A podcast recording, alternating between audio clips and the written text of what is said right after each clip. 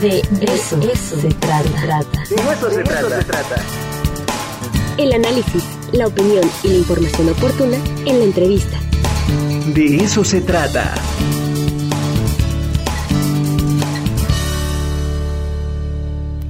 Ahora saludo al maestro Juan Carlos Pinacho, él es director de acompañamiento universitario. Maestro, un gusto tenerlo con nosotros. ¿Cómo está? Muy buenos días. Buenos días, Angélica. Muy bien, gracias. ¿Y tú? Bien, gracias a Dios, maestro. Pues aquí ya listo, lista y feliz para platicar con usted que nos tiene eh, temas importantes y entre ellos lo de las jornadas juntas y juntos en la prevención del suicidio. Platíquenos de qué tratan estas jornadas, maestro. Bueno, eh, esta es la tercera ocasión que desde la Dirección de Acompañamiento Universitario, a través de la Coordinación de Atención al Bienestar Emocional, realizamos una jornada preventiva en torno justamente al tema del suicidio. El 10 de septiembre es el Día Internacional de la Prevención del Suicidio y nuestra intención es que durante todos los años, por lo menos desde 2018, hagamos una jornada de tipo preventivo en unidades académicas a nivel redes sociales y también a partir de algunas acciones en algunas dependencias. Debido a la pandemia, pues bueno, la jornada migra a un entorno más en línea. Sin embargo, no queremos pasar desapercibida esta situación, ya que pues los estudios señalan que derivado de la pandemia, Angélica, en nuestro país se prevé un incremento o en su defecto ya hay un incremento del 20% en el caso de las personas que se suicidan, específicamente en el grupo de población más joven. Y de acuerdo a, lo que hemos recibido de pronto en la Dirección de Acompañamiento Universitario, es precisamente que estudiantes entre los 18 y los 23 años son las personas que presentan mayores rasgos de ideación suicida o intención suicida. No, no, no, estos datos que nos estás mencionando, Juan Carlos, realmente son alarmantes. El encierro ha generado de verdad mucha angustia en toda la población juvenil y lo que tú comentas, entre los 18 y 23 años son los que están padeciendo más de de este encierro. Lo malo es que se están concretando acciones que pues no deberían de, de ser, ¿no?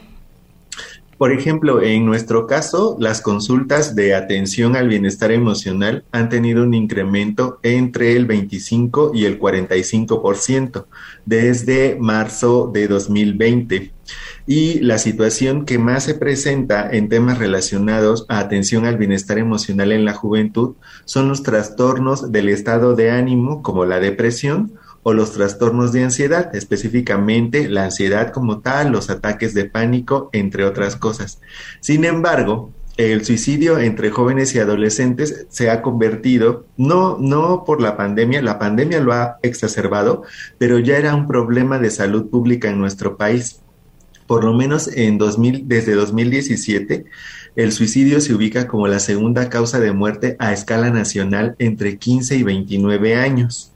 Y es decir, eh, la población, eh, por cada 100.000 jóvenes, la tasa de suicidios es de 15.1, más o menos entre 20 y 24 años, las y los chicos deciden eh, suicidarse o presentan su, su, ideación suicida, perdón. Entre otros factores están los problemas familiares, la falta de trabajo, las enfermedades crónicas o mentales, e incluso el tema relacionado con las adicciones, así como los efectos de la pandemia que tienen que ver con el estrés, el encierro y la crisis económica. Obviamente todos estos factores influyen, ¿no? En una toma de decisiones tan terrible.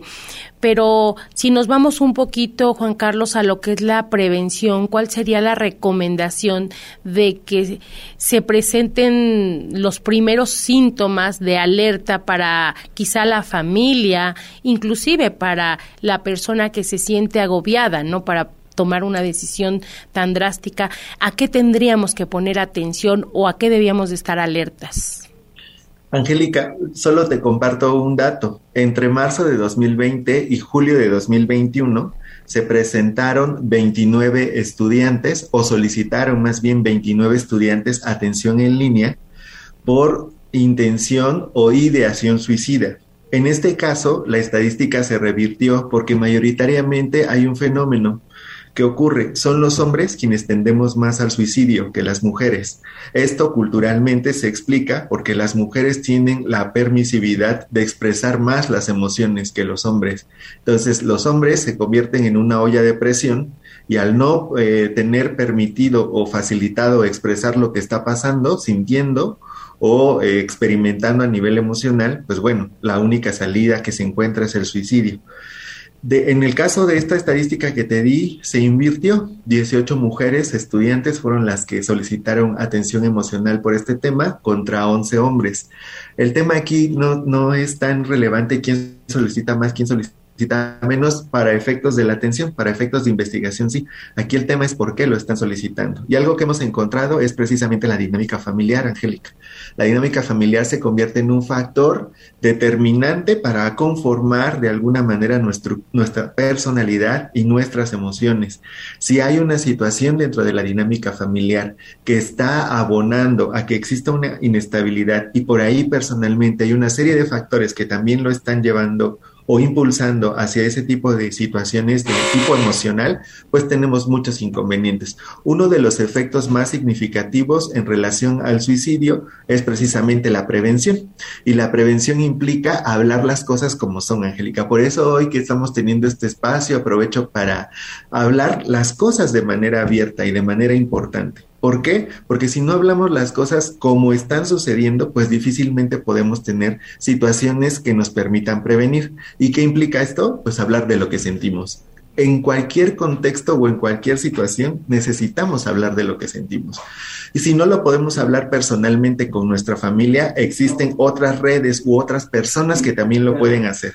Y en este sentido, estas personas pueden ser las, los psicólogos, ya sea dentro de la institución o fuera de esta. Fíjate que eso que comentas es muy importante. En ocasiones, bueno, no se tiene la confianza o quizá a veces decimos no hay tiempo para platicar con la familia, pero no. O sea, siempre tenemos que buscarlo, ya sea dentro de nuestro hogar o como tú bien dices, con personas especialistas que les puedan dar un apoyo. Siempre eh, debemos de estar conscientes de que tenemos a alguien que nos pueda apoyar, que nos pueda orientar. No estamos solos y yo creo que eso eh, es un factor importantísimo para ir previniendo estos, estos sucesos, ¿no?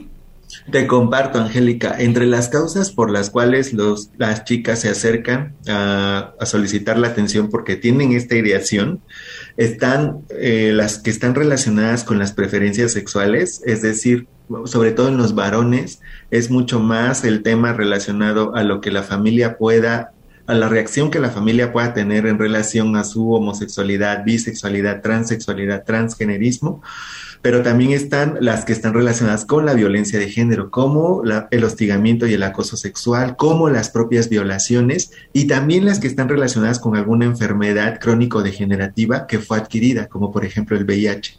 Entonces, son situaciones, estos, estas tres situaciones de las que yo te hablé, difícilmente las podemos platicar de manera abierta o en confianza, porque socialmente no hemos estado habituadas ni habituados a abordar estas temáticas como lo que son temáticas propias de la naturaleza humana, ¿no? O de las situaciones humanas que actualmente eh, están eh, influyendo en nuestra sociedad en la medida en que facilitemos como entorno familiar, como amistades, como grupo de trabajo, la posibilidad de externar las emociones que sentimos, en esa medida podemos hablar de un recurso para prevenir el suicidio. Otro recurso, pues, es atender la salud emocional.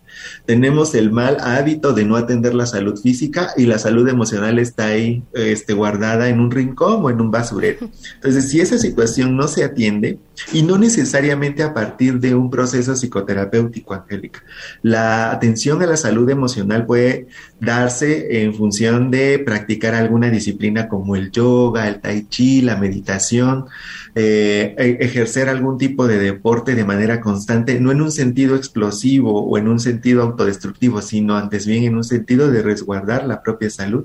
Y pues también el recurso es la búsqueda de la atención con profesionales de la psicología o en su defecto quien lo requiera de la psiquiatría. Tenemos también este mal estigma de pensar que quien va al psicólogo o a la psicóloga o al especialista psiquiatra es porque está loca o loco. Y no, realmente es la persona quizá con mayor valentía o con mayor este, posibilidad de eh, ejercer sus recursos personales para sanar, Pues de verdad, eh, información muy valiosa que nos estás compartiendo, Juan Carlos, te lo agradecemos y como tú bien dices, a las cosas hay que llamarlas por su nombre hay que platicarlo, hay que buscar ayuda ah, de especialistas y pues estaremos pendientes de, de, todos estos datos que nos compartes. Mientras tanto, Juan Carlos, te mando un abrazo, te saludo y seguiremos en contacto próximamente. ¿Te parece? Gracias, Angélica. Solo les invito que del 6 al 10 de septiembre estén atentos y atentas a las redes sociales de la Dirección de Acompañamiento Universitario, específicamente el Facebook, para poder ser partícipes de las conferencias, charlas y quizá algunos talleres que se impartan en ese programa que tenemos. Juntas y juntos, Perfecto. la prevención del suicidio. Pues muchas gracias, que, que, estés muy bien, cuídate Juan Carlos. Vamos a un, a un fondo musical y regresamos aquí al de eso se trata.